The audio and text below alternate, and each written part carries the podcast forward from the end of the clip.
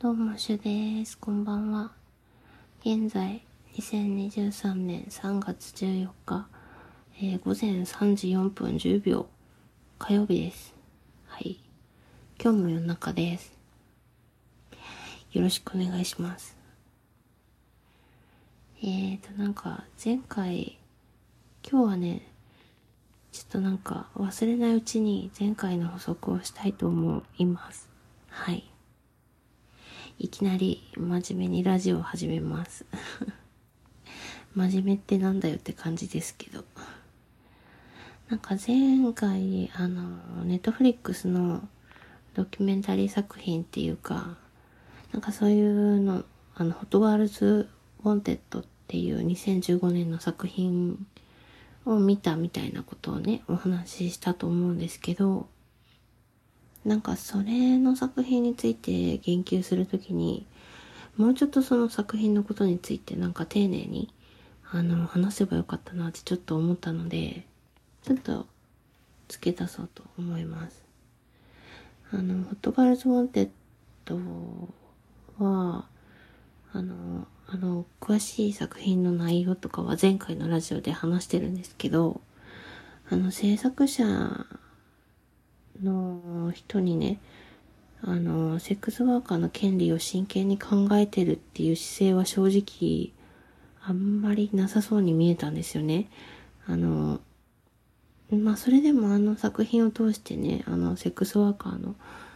えっ、ー、と、人がどういうことを考えていて、どういうふうに働いていてっていうのは、あの、なんて言うんでしょう、見えるので、そういう点ではね、結構、あの、いい作品だと私は思ったんですけど、でも注意としてなんか、そういう制作者側に、なんか、セックスワーカーの人の権利をね、あの、守りたいっていうふうに考えてる人はいたのかなって思うような、こう、構成になっているような気がして、それはちゃんとなんか最初に、最初にというかその、あの、この作品の話をした時にておくべきだったなってちょっと思ってて、なので今付け足します。なんかね、あの、うーん、クリーンじゃない環境で若い女性を、あの、搾取しているセックスワークの現場があるっていうメッセージの方を強く感じるんですよ。なんか、あの作品からは。んなんかね、あの、そのマイアミでの仕事の現場の様子を映し出してるんですけど、なんかそういう問題を提起したいなら、なんか、クリーンじゃない環境で働かされてる人がいるっていうことを問題にね、したいのであれば、一方でなんかこういう、あの、セックスワークの現場もあるよっていう感じでね、あの、同意のもとに、エージェン、エージェントと俳優とか、プロダクションと俳優の人たちが意見を交換して、あの、細かくね、やりたいこと、やりたくないことをチェックして、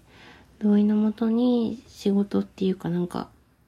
撮影が進められてる現場の様子とかも映し出すべきだと思うんですよ。でもな、んか、片方しかないというか、あの作品では。なんかこの作品では、なんかね、俳優さんっていうかその、出演する若者たちの心情にはフォーカスされてて、それはすごいいいと思うんですけど、なんかエージェントと、あの、俳優さんたちの間で、なんかどういった同意が形成されてるのかとか、その書面でやり取りしてるとか、確認し合うとかね、同意をチェックするみたいな場面が映されてないんですよ。1秒も。なんかそれは意図的なのかどうかわかんないんですけど、うん、なんかその点はちょっと注意しておきたいなって思いました。なんか、うん、まあね、いろんなきっかけで、セックスワークに携わる人がいて、働いてる人の、こう、リアルな、なんか、声を聞けたりね、リアルな状況を知れる点はすごい、私は見れてよかったなって、なんか評価できるなというか、なんか評価できるっておかしいですけど、なんかいい作品だなって思ったんですけど、まあ一方で、そういう、あの、うん、ちょっと注意点も、あの、あるんじゃないかなっていうふうに思ってます。はい。そんな感じです。あとなんか前回、なんかすごい、何の話の流れか忘れちゃったんですけど、なんか恋愛とかよくわからないとか言ってめっちゃ雑なことを言っちゃってね。あの、恋愛映画はあんま見ないとかね、そういうことも確か、なんかその話の流れで言っちゃった気がして、うん、なんかそこも丁寧になんか話ししないといけないところだなって思ったんですよ、後で。なんか私恋愛映画とか見ないとか言ったものの、なんか全然 L の世界とか、グレイズアナトミーとか、あの普通にね、うん、見るんですよ。なんか、ただまあ異性愛オンリーみたいなものは見ないんですけどね。なんか、なんて言ったらいいんでしょう。なんか異性愛規範が強い作品っていうか、まあ異性愛規範がすごく視覚化されちゃってる作品っていうのが、ちょっと息苦しいとか感じるっていうか、フィットしないっていうか、そういう感覚があって見ないんですけど、そういうものがなないあのラブストーリーとかは嫌いじゃないかもしれません。なのでちょっとなんか超雑になんか恋愛映画見ないとか言っちゃったんですけど、あ、全然見てました。すいません。はい、えーすいません。となんか乾燥してる部屋が。なんかね、昨日の、昨日すっごい夜も暖かかったんですけど、今日なんかちょっとだけ温度が下がってる気がします。ちょっとアイスコーヒー飲みます。うん。なんかほんと、また、なんか今日はね、すごい、うん、なんかさっき、さっきっていうかまあ、夜仕事終わって帰ってきて、うん、なんかね、今日はすごいね、ポテトフライが食べたかったんですよ。だからなんか、芋をあげて、うん、なんかね、ポテトフライ食べたんですけど、なんかそれじゃ全然足りなくて、あの、お餅お餅ピザみたいな。ビオライフのチーズまだ残ってたんで、なんかお餅でピザみたいなのを適当に作って、ポテトフライと食べました。はい。今日はなんか食欲があります。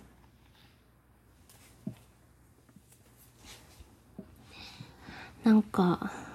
うん。なんでいつもね、こうね、いつもラジオ撮ってる時にね、え、一人で何してんだろうって若干思うんですけど、なんかまあ友達に話しかけてるっていう体で私はやってるんだって、こうね、だからやろうじゃないか、みたいな。感じでやってるんですけど、ほんとなんか、うん、まあいつまで続くんでしょうか。はい。なんか食べ物の話、うん。なんかね、なんか私その、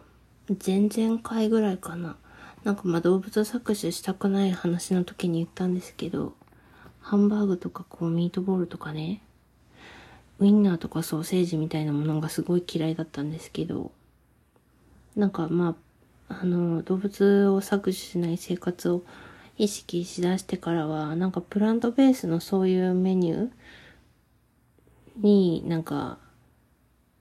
あのね、あ、そういうメニューを食べるようになって、なんかね、プラントベースのそういうハンバーグとかね、ミートボールとかウインナーとか食べた時は結構抵抗なく初め食べれたんですよ。なんかだから結局なんか肉っていうのが、なんかこう無意識の、無意識に嫌だったのかなみたいな、なんかことを気づいた。はい。っていうのがありました。はい。なんかマヨネーズとかも食べれなかったんですけど、うん。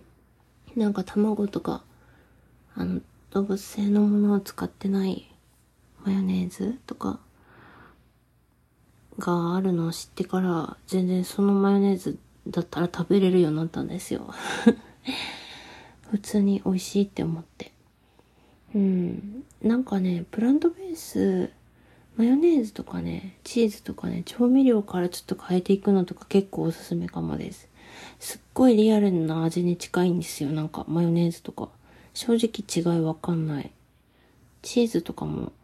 あのビオライフっていうブランドのものがあるんですけど、それはね、すごいね、なんか温めた時に溶ける感じとかもリアルチーズって感じで、あんま抵抗なく多分、切り替えれる、あのー、ものだと思います。はい。なんか今日、何話そうかな。なんか夜中って声がちっちゃくなっちゃうあ、なんか最近ね、あのめっちゃ、なんか久しぶりに日本のドラマを見たんですよ。なんか、あの、最愛っていうやつ。吉高恵里子さんが、えっ、ー、と、吉高恵里子さんと、えっ、ー、と、松下洸平さんっていう人だったかな。と、あと、井浦新さんが出てて、うん、あと薬師丸ひろ子さんとか。なんかね、その、その最愛っていうのを見ようと思ったきっかけが、あの、あの、私、宇多田ヒカルさんの曲を結構聴くんですけど、あの、君に夢中っていう曲があって、すごいね、なんかそれ、その曲の私サウンドがすごい好きで、なんか歌詞はね、うん。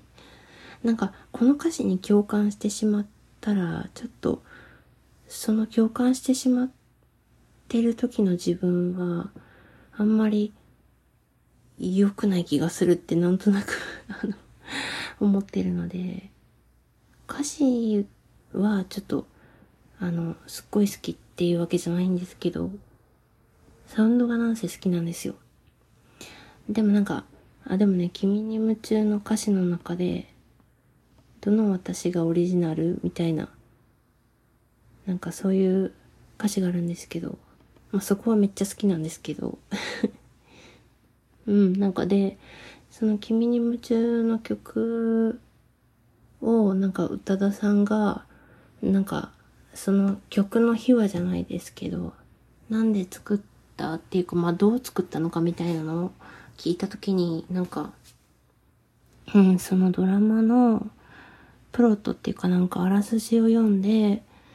あのー、詩は書いたみたいなことを言ってて、あ、なんかドラマがあるんだって思って。うん。それでなんかそのドラマの主題歌が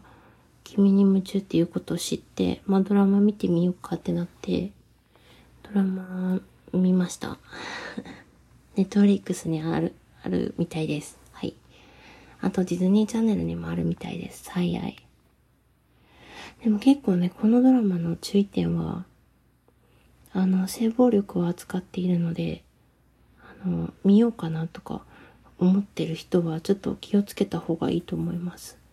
あの、フラッシュバックしたりとかする可能性がある作品だと思うので、なんか私あんまり事前情報何にも入れずに見たんで、結構ビビっちゃったんですけど はい。なんかね、まあそうなんですよ。その、君に夢中が主題歌になってるドラマがあるみたいなね、ことを知って、はい、最愛っていうのを見ました。なんかあらすじとしては、なんかね、よいしょ。ちょっと、ちょっと待ってくださいね。息が詰まる。少々お待ちください。お待たせしました。えー、っとね、最愛の、まあ、私のあらすじなので、すごい、あの、ちゃんとしてるかどうかわかんないんですけど、あの、真田ウェルネスっていうね、製薬会社みたいなのがあって、そこの社長が吉高由里子さんなんですよ。まあ社長兼お薬を開発するお仕事もされてる人みたいな感じで。で、そのなんか、吉高由里子さんは真田理央さんっていう役なんですけど、なんか、まあ、殺人事件が起きて、あの、その真田理央さん、その吉高由里子さんが演じるリオさん、リオのもとにね、なんか、あの、まあ、その、殺人事件のなんか、重要参考人みたいな感じなんですよ。吉高由里子さん演じるリオが。で、そのリオに、あの、事情聴取みたいな話を聞きに来る刑事が、あの、松下洸平さんが演じてる、なんか宮崎大輝さんだったかな？なんか宮崎大輝っていう刑事の役なんですけど、まあ、通称大ちゃんって言うんですけどね。その大ちゃんっていう人が、あの、リオのもとにね、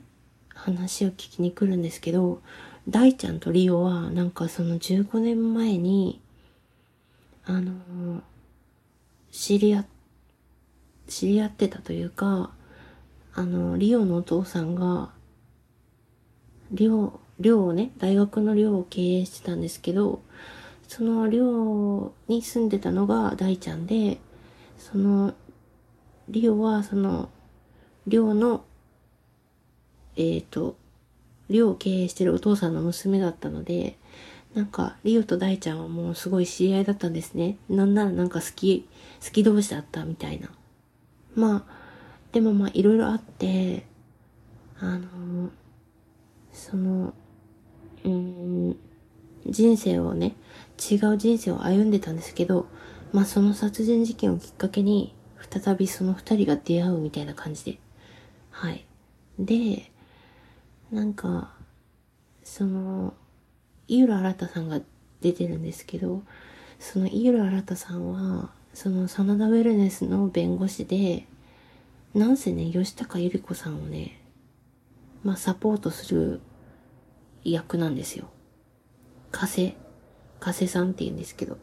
まあ弁護士の加瀬さんの役を井浦新さんがやってるんですけど、うん、まあなんかね、すごいね、あの私が言うとね、何もわかんないあらすじになっちゃいましたけど まあなんかすごいね。まあその昔起きたある事件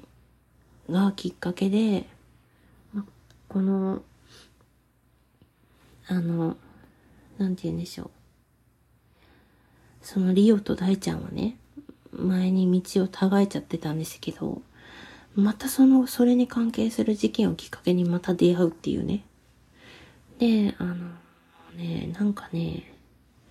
まあでもそのね、正直ね、最愛のドラマは、最愛っていうドラマは私にはしっくりこなかったんですけど、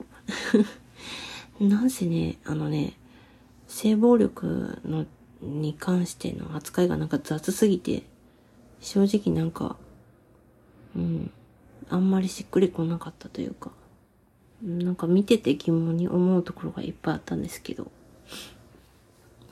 あ、ここからちょっと性暴力の話をするので、あの、しんどい方はね、10分ぐらい、あ、もし聞いてくださってる方がいらっしゃって、こういう話は聞きたくないなって思ったら、あの、10分ほど飛ばしていただけると、ありがたいと思います。はい。すいません。で、なんかその、あ、じゃあ今から話しますね。なんか、その、吉高由里子さん演じるリオは、えっ、ー、と、そのね、あの、寮にいた当時、こう、あの、性暴力の事件に巻き込まれちゃうんですよ。で、でもそれは、その、大ちゃんは知らないんですね。まあ、で、今回の新しく起きた殺人事件を紐解いていく中で、その、リオがね、あの、被害に遭ったことを知るんですよ。で、その、その、なんて言うんですよ、その性暴力の事件はリオだけが被害者じゃなくて、いろんな人が被害者でいて、うんと、その中にね、田中みな実さん演じる、立花しおりさんっていう人も、被害者の一人だったんですよね。で、なんかその、立花しおりは、あの、真田グループの闇をね、フリーライターみたいな感じで出てくるんですけど、うん。そのまあ、過去の暴行事件の被害者なんですよ、彼女も。で、立花しおりさんまあ、田中みな実さん演じる立花しおりは、言ったらなんか、真田ウェルネス、その吉高由里子さん演じるリオの会社にとって、まあ、危険な存在っていうか、でもなんか立花しおりは訳あってそういうフリーライターになってるんですけどね。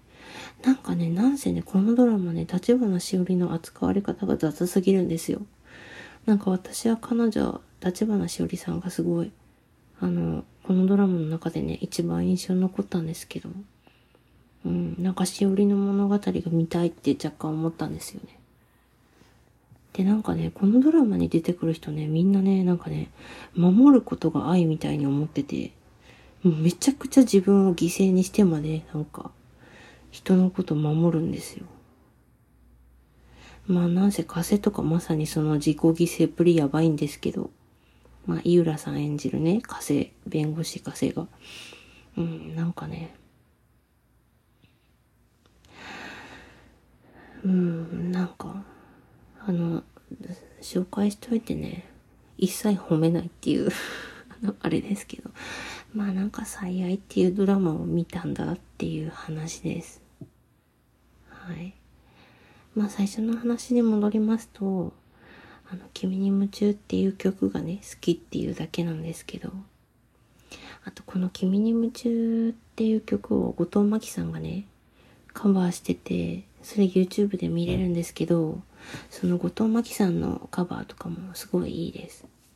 すいません、ちょっと今本棚を動かしちゃった。ちょっと大きな音が鳴りました。すいません。うん、なんかその君に夢中の曲、サウンドがなんせすごい好きなんですよね。うん。え、なんか、最愛見た人いるかな？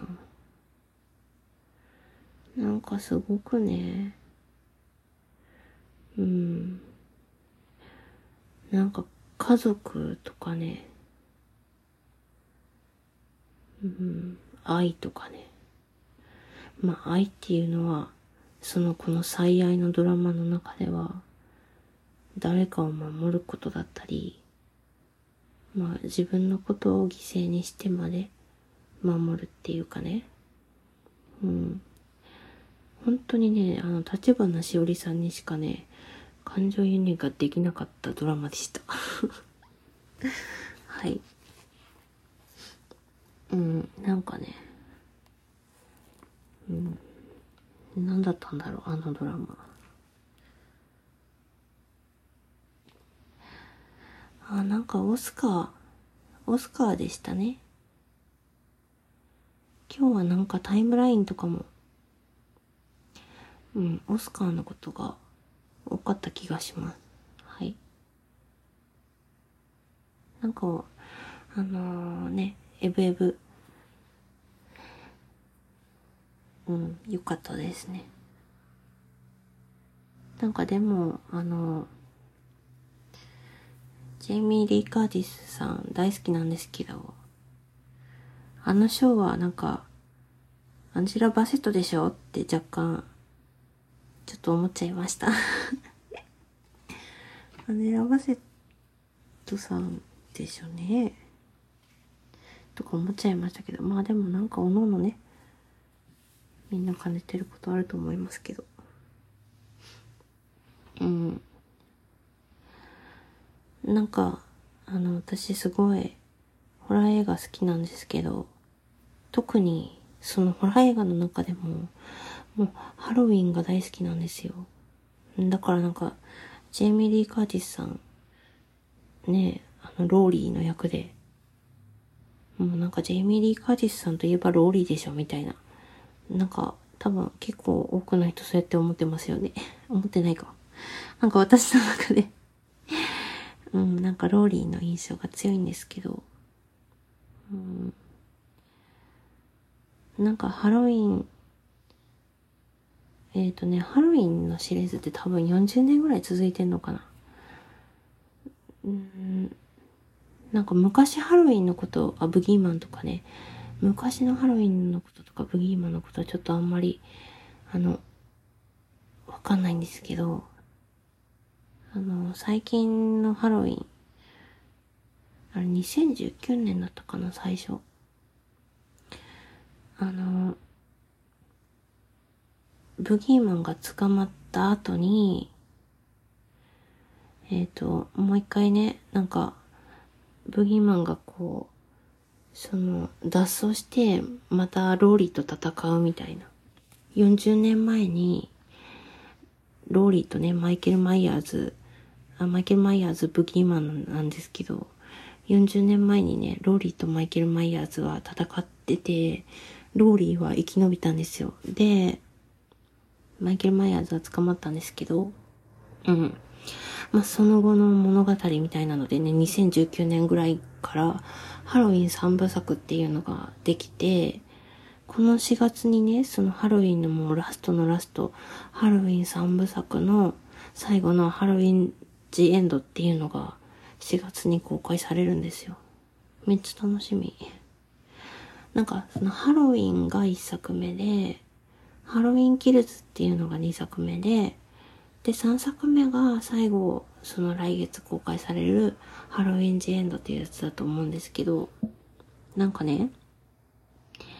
なんかそのハロウィンキルズ、2作目のハロウィンキルズの中で、ま、1作目のハロウィン、ハロウィンでは、あの、1作目じゃないんですけど、なんて言うんでしょう。復活したハロウィンっていうか、2019年ぐらいのハロウィンでは、あの、捕まってたマイケル・マイヤーズが脱出して、ローリーのところにね、またローリーを殺しに来るわけですよ。でも、ローリーは、もうこの日を待ってたって感じで、もうめっちゃ訓練して自分で、なんかもう家も要塞みたいになってて、もう自分もめちゃめちゃパワーアップしてて、もう銃もバンバン撃ってて、あの、めっちゃ強くなってるんですね。で、まあその、あの、えっ、と、なんか施設から、えっ、ー、と、脱走してきたマイケル・マイヤーズと、えー、再び何十年かぶりに戦うって感じだったんですよ。で、ハロウィンの一作目では、まあ、その、えっ、ー、と、ローリーと、ローリーの娘の、えっ、と、なんだったっけな？あ、カレンだ。カレンと、あの、孫娘のアリソンっていう、まあ、その、3世代でね、3世代の女たちが、うん、マイケル・マイヤーズと戦うんですよ。で、まあ、ハロウィンの終わりに、もうこれは勝ったやろと。もうこれでマイケル・マイヤーズはもう生き絶えたでしょって思ってたんですよね、誰しも。だがしかしそう、マイケル・マイヤーズは死なないんですよ、強いから。不死身なので。で、それで2作目はハロウィン・キルズって言うんですけど、うん、そのハロウィン・キルズが結構私好きで、なんか、あの、めちゃくちゃ強いローリーがハロウィン・キルズでは満身創痍の状態から始まるんですね。だからもうなんか病院で寝てて全然戦えないっていう状態なんですよ。で、なんかハロウィンキルズの中では、うん、なんて言うんでしょう、なんかその、ハドンフィールドっていう街がね、舞台なんですけど、そのハドンフィールドの街の人が、もうなんか、何、何十年も、その、うん、マイケル・マイヤーズの恐怖にね、あの、脅かされていて、そのハロウィンキルズでは街の人みんなが、なんか恐怖とか怒りでね、結束するんですよ。で、結構、あの、大きな群衆になって、マイケル・マイヤーズをやっつけるぞみたいな感じになっちゃうんですね。で、でもマイケル・マイヤーズ、まあ、ブギーマンのね、正体は誰なんだっていうことがみんなそのマスクの下を見たことないから、まあ、正直分かってないじゃないですか。で、マイケル・マイヤーズじゃない人をマイケル・マイヤーズやって決め決めつけて、なんか街中の人でみんななんか、その全然なんか関係ない人を追い詰めちゃうシーンとかがあるんですよ。うん。なんかそのシーンとか結構ね、すごい、なんかトランプがなんかいろんな人をね、まあ、ありもしない恐怖とか怒りでね、あの、いろんな人をこう、動かしてね、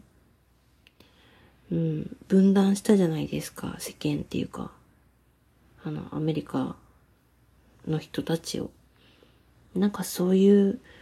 ものとリンクしてるなっていう感じるシーンなんですよ。なんかそのシーン。なんか、うん、そのシーン見たときなんかすごいね、エビルっていうかなんか悪、悪みたいなものはなんか、一体何なんだって考えさせられるんですよね。なんか住民たちもエビルだし、マイケル・マイヤーズもエビルじゃんみたいな。うん。うん、すごいなんか、恐怖とか怒りってね、本当に、うん、分裂させ、させるのになんか、悪用されちゃうじゃないですか。そういうものをね、なんか感じるんですよ。キルズ、ハロウィンキルズ見てたら。で、なんかしかもその、そのハロウィンキルズの中で、まあ、ジェイミー・リー・カーティス演じるローリーがね、The system is broken ってめっちゃ叫ぶんですよ。もうなんかシステムなんてと、とうの昔に壊れとるがな、みたいな感じで、マジで切れるんですよ。なんかそれね、すっごいなんか私刺さったんですよね。The system is broken. なんかすごいね。キルズはすごい印象に残る。なんかね、戦闘シーンっていうので言うと物足りなさを感じるんですけど、まあ前作のハロウィンに比べるとね、ローリーはもう傷だらけですし、でもなんか結構、うーん、なんか重要なことがね、その描かれてる気がしてね。なんかザ・システム・イズ・ブロークンすごい印象に残ってます、セリフが。はい。まあ、そしてその来月公開されるハロウィン G エンド、G エンズか。G エンドだったかな。まあ、そんな感じの題名なんですけど。うん。まあ、この40年ぐらいのね、ローリーとマイケル・マイヤーズの戦いに終わりが来るのかなっていう感じで、めっちゃ楽しみです。はい。うん。なんかね、動物搾取したくない話した時にも言ったんですけど、なんかホラー映画ってね、まあ、ハロウィンで言うと、あの、マイケル・マイヤーズは、まあ、モンスターというか、そういうなんか、うん、うん、恐れられてるっていうか、倒さなければいけない悪みたいな感じで描かれてますけど、なんかね、やっぱりあれも自分の中、人間の中のあの悪の部分っていう風にね、なんか、うん、映画見たりしてます。はい。なんかうまく言えないけど。なんかそのモンスターって言われるものは人間の中にあるもの。なんか人間が自分のななんか内面と戦ってるっていう感じの話を確かなんか動物搾取したくない話した時に話した気がするんですけど。まあそんな感じでね、ハロウィンも見てます。うん。まあなぜローリーめっちゃかっこいいんですよね。ローリー大好き。うん。で、なんかローリーはなんかそのまあトラウマ？ある種なんかトラウマまあある種っていうかもう完全にトラウマじゃないですか。マイケル・マイヤーズに殺されかけたこととかがね。うん、なんかそのトラウマを乗り越えていく様子として見てもなんか元気もらえるんですよね。うん。うん、なんかそれでアンジェラ・バセットさんの話もさっき、あ、アンジェラ・バセットさんって言いましたけど、アンジェラ・バセットさんは、あの、ブラックパンサー、ティチャラのね、母で、クイーン、クイーンキングですよね。なんかアンジェラ・バセットさんは、えっとね、911 LA 救命最前線っていうドラマに、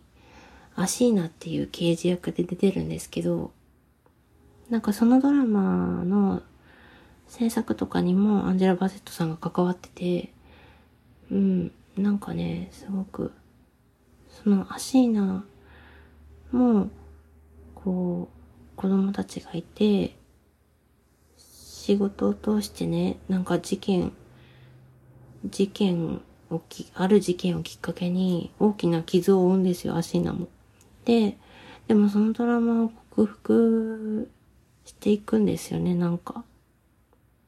うん。うん。ほんとね、なんかその、アンジェラ・バセットさん演じるアシーナと、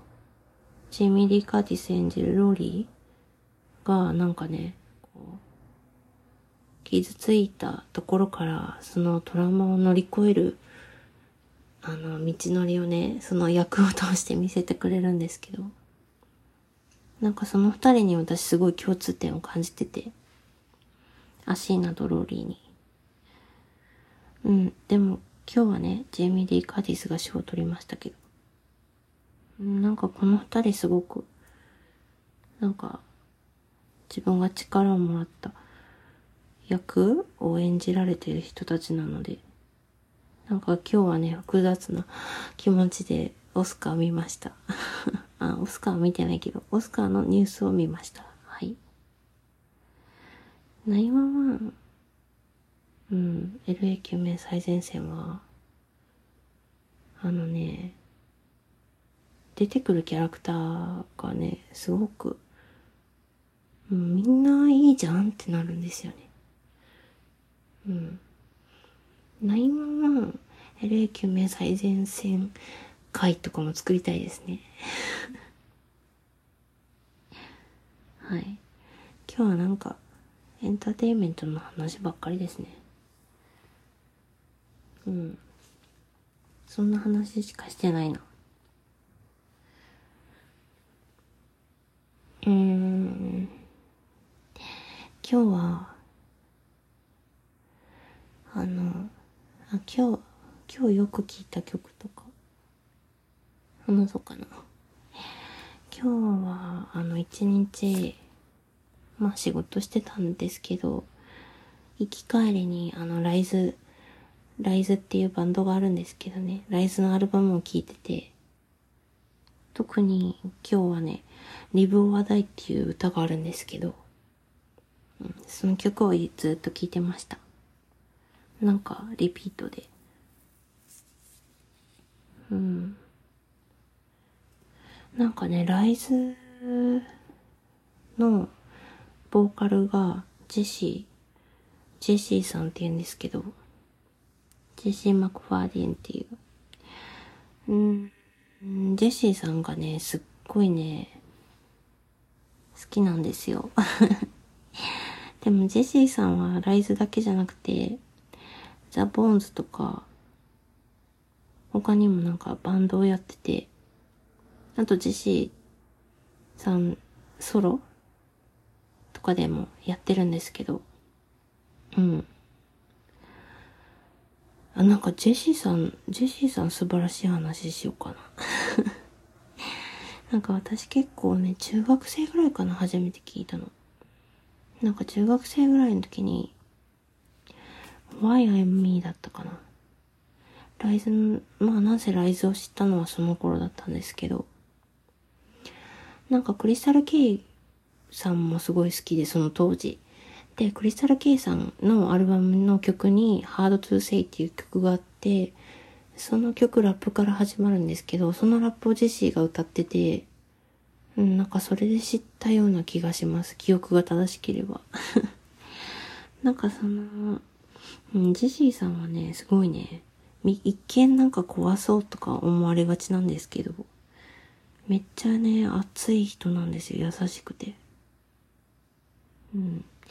なんか強さは感じるけど、強引さは決して感じさせない人みたいな感じです。うん。なんか結構ね、10代の頃すっごいリスペクトしてて、うん、今もリスペクトしてますけど、うん。なんかね、ジェシーさん環境の問題とかにもすごい、あの、うん、ちゃんと自分の考えを持ってて、勉強してたり、で、それをなんかファンに、まあファンのことをライザー、ライズのファンのことをライザーって言うんですけど、まあでも最近はライズの活動がちょっと少なくなってきてるんですけど、当時はほんとライズメインでジェシーさん活動してて、結構ね、そういう情報とか、ライザーのみんなにちゃんとシェアしてくれてたんですよね。それがすごい。うん。うん、よかった。子供ながらにね、すごい、かっこいい人だなって思って。なんか自分が感じたこととかをね、ちゃんと表現して言葉に出してね、こう、それをシェアしてくれて、自分が問題に感じたこととかを。でもなんかそれを俺がやってるようにやれって言うんじゃなくて、こういうことがあるんだけど、お前はこっからどうするみたいな。お前はどうする？どういう選択を取る？この問題を知った後にみたいな感じでね、なんか、変わるか変わらないかをね、ちゃんとこっちにね、自分で決めさせてくれる人なんですよ。で、なんかいろんな問題ごとを自分の問題って認識できる人な感じで、うん。なんか自分の弱いとことかね、失敗したこととかもね、隠さない人ですし、うん。なんか、好きなんですよね。言葉とかも大事にしてますし、なんか言葉の意味をなんか結構取り戻そうとしてる人でもあるっていうか、うん、なんか高島さんの本、布団の中から放棄せよにもありましたけど、うん、言葉の意味を取り戻そうとしてる人は、私が初めて会ったのはジシーさんかもしれない。高島さんの他にうん、結構ね。で、ジェシーさんは、こう、日本とアメリカにルーツがあって、すごいね、そういう自分のことについても、あの、ファンに開示してくれるっていうか、こうライブとか行ったら、ちゃんとね、その後、あの、一人一人と話したりしてくれるんですよ。俺はこう思ってるよ、みたいな。悩みとか言うとね。で、なんか、ジェシーさんは、最初はすごい、あんまり、英語の歌詞を、まあ、英語の歌詞とかもあったんですけど、メインは日本語で書かれてる歌詞で、うん、ちょっとだけ英語で書かれてる部分もあるみたいな曲が多かったんですよね、最初の方。で、なんかでもその、なんか、昔、その最初の方の曲を聴いてた時に、なんかその英語の歌詞の部分に、ジェシーさんのなんか、言いたいこととか、結構本音みたいなものが、うん、詰まってるんじゃないかっていうのをね、ライザーとしては感じてたわけですよ。でもなんか、うん、結構ね、英語の歌詞とかの曲がある時にね、ファンの人とかがこう何言ってるのかが、あの、純粋にあの理解できないから、あの、わかんないんだよね、みたいなことをジェシーさんに言ったりして、ジェシーさんは結構ね、ファンの声をね、真面目に受け止めてくれるんですよ。で、なんか、うん、英語の歌詞っていうよりかはなんかそういう声も取り入れて、まあ日本語で書いてるっていう感じがあったんですけど、2012年ぐらいからかな。なんか、2012年ぐらいのなんかのインタビューでジェシーさんが、なんか前はファンのために曲作ってたけど、最近は自分のために曲作ってるっていう風な感じでインタビューで話してて、で、なんか私の体感ですけど、その頃からすごい全部英語の歌詞の曲とか、うん、が増えてきたんですよね。なんか英語の歌詞の、うん、曲が。で、なんかそれ自分は結構、うん、なんか、自分のために曲作ってるって言ってたことと関わってるのかなってなんか ファンとして分析してるっていうか思ってて、うん。うん、そのあたりからすごいね、ジェシーさん自分のことを話してくれるようになったんですよ。うん。うん、なんかね、すごい。でね、ジェシーさんね、自分のためってね、自分のために曲作ってるとか言うんですけどね、あの人優しい人だからね、なんか自分のためにと言いつつね、いつもね、子供のためにとかね、未来を生きる人のためにってね、言ってるんですよ。だからあの人の自分のためは、誰かのためなんですよね、絶対。うん。で、なんか2012年ぐらいは結構なんか、ライズでの活動がちょっと少なくなってきて、なんか、うん、ジジイさんのソロのプロジェクトとかが始まったりとか、うん、した時期と被るのかな？なんかそんな感じだったんですけど、うん。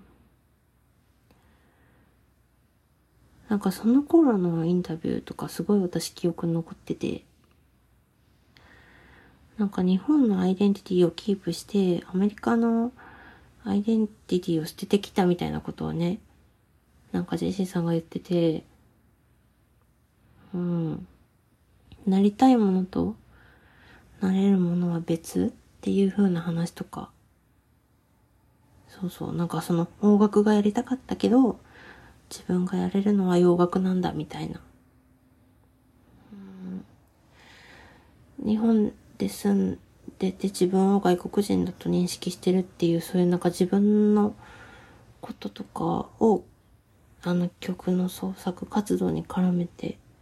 話してることがすごいねなんか印象残ってて。うん。なんかそういうまあ今ジシーさんがインタビューで言ってたことをただただ言っちゃったんですけど。でもその当時の自分にすごくね、なんかね、そのインタビューの言葉とか、なんか自分のことと照らし合わせたりして考えれるきっかけになったっていうか、うん。で、なんかジェシーさん、うん。なんかね、あの言葉とか強かったり、多分、こう、誰かが聞くとこの言葉はちょっとしんどいかもしれないっていう言葉を使ったりする時もあるんですけど、うん。でもまあ強引さは感じさせないっていうか、ちゃんと相手の痛みを言ったら、それは痛いよって言ったらちゃんと聞いてくれる人なんですよね。だからめっちゃ好き。で、なんか、あの、ソロのプロジェクうん。最近そのジェシーさんはソロで、うん、ボーンズとソロがメインなんですけど、なんかソロの曲とかを聴いてると、2012年ぐらいのインタビューで言ってたことからまた、ちょっと、なんか違うステージに行ったのかなっていう感じなんですよ、なんかすごくね、あの、なんか、日本、日本でいて、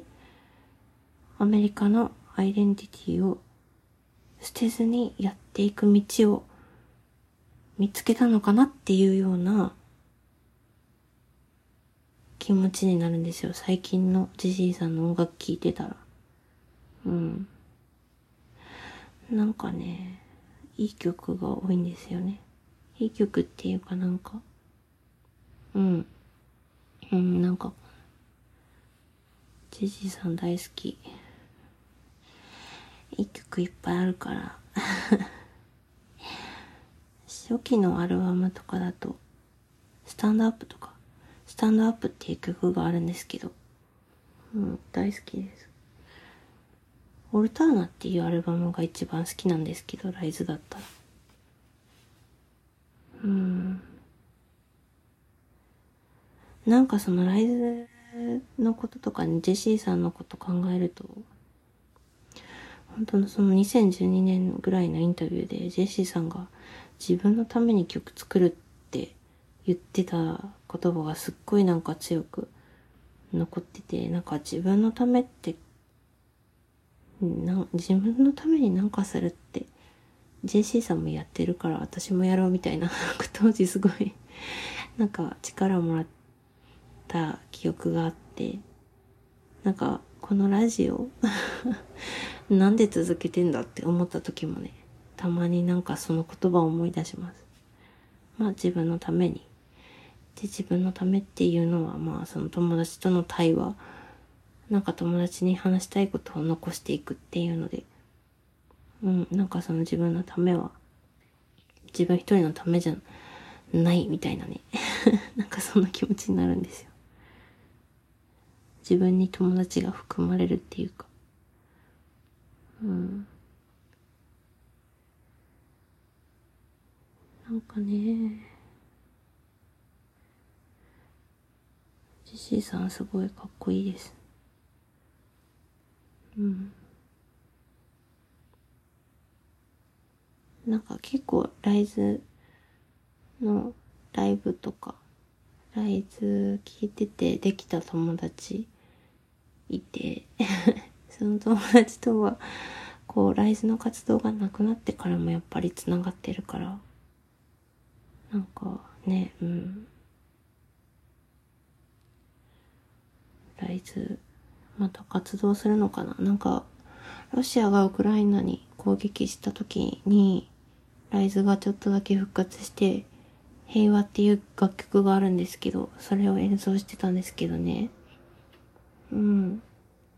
みんな今バラバラで活動してるから。なんかね、ジェシーさん、ボーンズとかいろんなバンドしてるんですけど、なんかライズにいる時はね、結構、あの、なんて言ったらいいんでしょう。なんかみんなと対等っていうか、うん。すごい、あの、ジェシーさんそのもののジェシーさんを見れるっていうか、そんな気がするんですよね。ライズの人たち、みんな、小さい時から友達だからかな。なんか、ライズにいるジェシーさん結構好きです。ウェルカムっていうソロの曲もすごいよく聴きます。はい。うん、なんかね、ジェシーさんはなんかアップデートしたり立ち上がるっていうことを常に自分に対して意識してる人で、なんかその姿勢、何年もジェシーさんのなんか、発言とか見ても、見たり聞いたりね、ファンなので追ってますけど、その、その姿勢はね、なんか年とっても変わってなくて、うん、すごい、自分もあんな風にいたいなって思います。かっこいい人ですね。ほんと。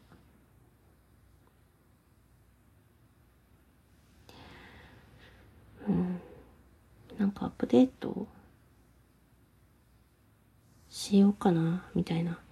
きっかけをくれる人ですね、多分。私の中で。え、なんかほんと、今日はなんか、多分友達いたらまたジェシーの話かよって言われたと思います 絶対言うと思う。え、またあんたジェシー？うん、この間も聞いたよ、みたいな。なんか、言われたと思います。なんかね、ネットとかではあんましないですけど、なんか人と友達と会話するときは、結構ジェシーさんの言葉に感化されてる人間なので、ジェシーさんはこう言ってたから、この言葉、なんかこの言葉から、んなんか答えが見つかる気がするんだよね、みたいな。なんか、言っちゃうからよく。絶対言われてた。はい。なんか今日はすごいなんか雑なラジオでした。はい。思いついたことをポンポン喋るみたいな。雑ラジオ。あ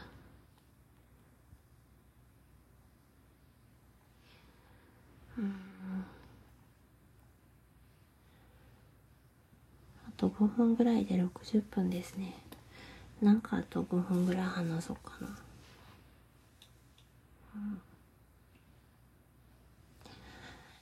えっと、今は、今日は3月14日だから、まあ、特に何もない日ですね。ただの3月14日です。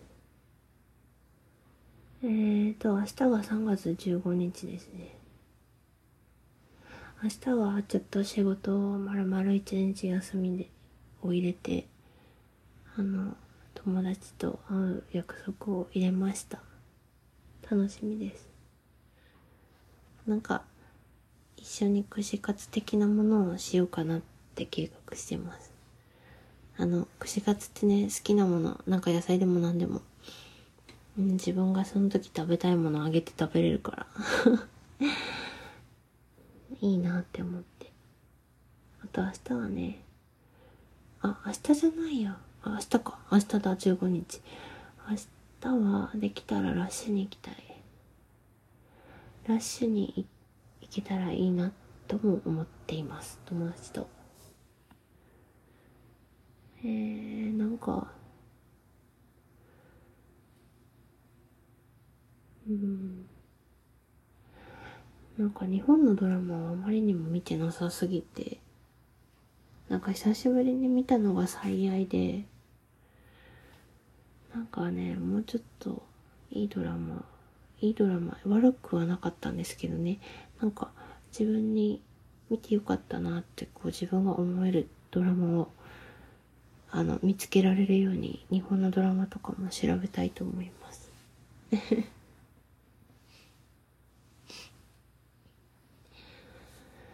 うん。なんかあるかな今まで何見たかな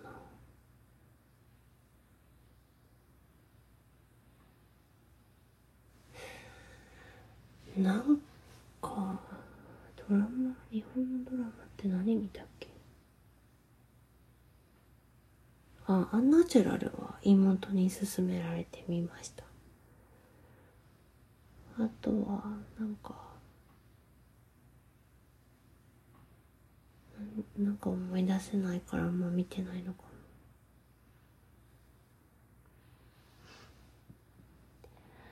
もし日本のドラマでおすすめあったら誰か教えてください。ていうかこのラジオを聴いてる人がね、そんなにね、あの、いらっしゃらないと思うので、あれですけど。まあ自分で探してみたいと思います。はい。なんか今日、全然、エンタメ界ですね。なんか、映画の話と、ドラマの話と、音楽の話と、そんな感じの回でした。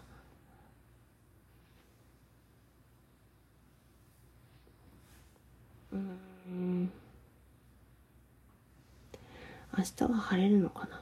どうなんだろう？なんかさ昨日の夜すごいなんか台風みたいに風吹いて